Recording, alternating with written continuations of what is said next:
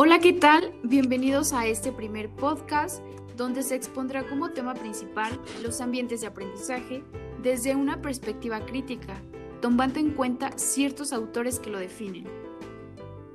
Exacto, principalmente porque en las instituciones educativas resulta ser un tema de gran impacto, ya que los ambientes de aprendizaje se consideran un todo para que el niño se pueda desenvolver favorablemente y es un tema del cual hay que hablar muchísimo. Vaya, coincido con tu punto de vista, Jacqueline. Sobre todo porque en las escuelas se deben generar diversos espacios donde se pongan en manifiesto las capacidades de asimilar del individuo, como por ejemplo el generar nuevos conocimientos, habilidades y actitudes que le permitan ir forjando su propio intelecto, carácter y esencia del propio sujeto. Así es, Belén. Sin duda resulta ser un contenido asombroso, pero algo no, no debes de olvidar, el desarrollo de este tema, que es tener conocimiento principal sobre los términos ambiente y aprendizaje. Tengo dos autores que hablan sobre ello, y Duarte menciona que ambiente se deriva de la interacción del hombre con el entorno natural y social que lo rodea. Por otra parte, Peterson menciona que aprendizaje es un constructo científico basado en observaciones de conducta de situaciones repetidas, que infiere tanto la observación de la ejecución como de la situación que provoca tal ejecución. Vaya, tienes toda la razón, pues sin duda el tema engloba tantos aspectos, como por ejemplo, se dice que un ambiente de aprendizaje se constituye por todos los elementos, tanto físicos como sensoriales. Por ejemplo, la luz, el color, el sonido, el espacio o bien el mobiliario, que caracterizan el lugar donde, donde un estudiante ha de realizar su aprendizaje. Exacto, Belén. Lo que has mencionado nos permite asimilar que los ambientes de aprendizaje son escenarios donde el individuo o el alumno se puede desarrollar, también puede convivir e interactuar de manera activa para que adquiera un aprendizaje significativo. Claro que sí, Jacqueline, pero ¿sabes algo que resulta muy importante en este tema principal sobre ambientes de aprendizaje? Es que resulta ser un agente educativo en el cual se estructura y se organiza en función del espacio interior del aula. También resulta ser útil para estimular en el educando la disposición de, de aprender.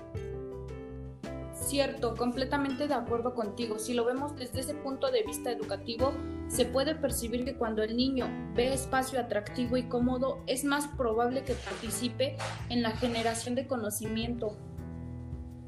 Y bueno, retomando los puntos de vista anteriormente mencionados, es importante destacar que entre estos ambientes de aprendizaje se destacan algunos siguientes, como por ejemplo, se encuentran lo que son los ambientes de aprendizaje físicos, donde el estudiante entra en un contexto en un salón de clases. También eh, se deriva otro ambiente de aprendizaje que es el virtual. Es un espacio virtual en el que se lleva a cabo procesos de enseñanza y aprendizaje.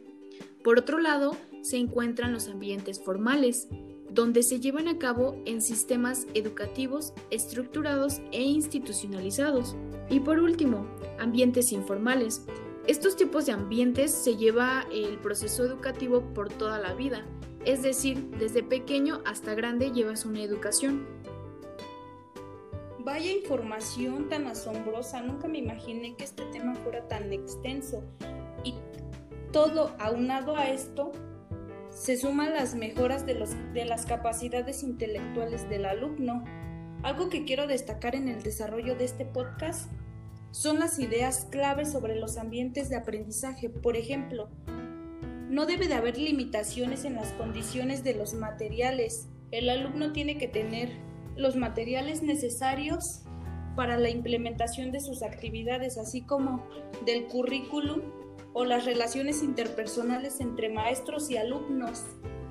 Se establece en las dinámicas que constituyen los procesos educativos y que indican acciones y experiencias. Bueno, te has dado cuenta, Jacqueline, que este para la educación resulta ser un tema muy, muy importante. Y bueno, para concluir este podcast, queremos decir que eh, los entornos de aprendizaje añaden una dimensión significativa a la experiencia educativa del estudiante, en el cual permite atraer su atención, interés, brindar información, estimular el empleo de destrezas, comunicando límites y expectativas.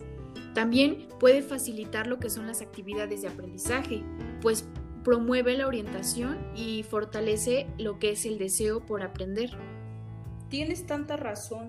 Y bueno, los ambientes de aprendizaje son un marco donde se desarrollan los procesos de aprendizaje, como ya mencionamos anteriormente, que permiten intensificar la información en los estudiantes debido a la mediación pedagógica, esto por parte de docentes y que representan la concreción de la acción educativa.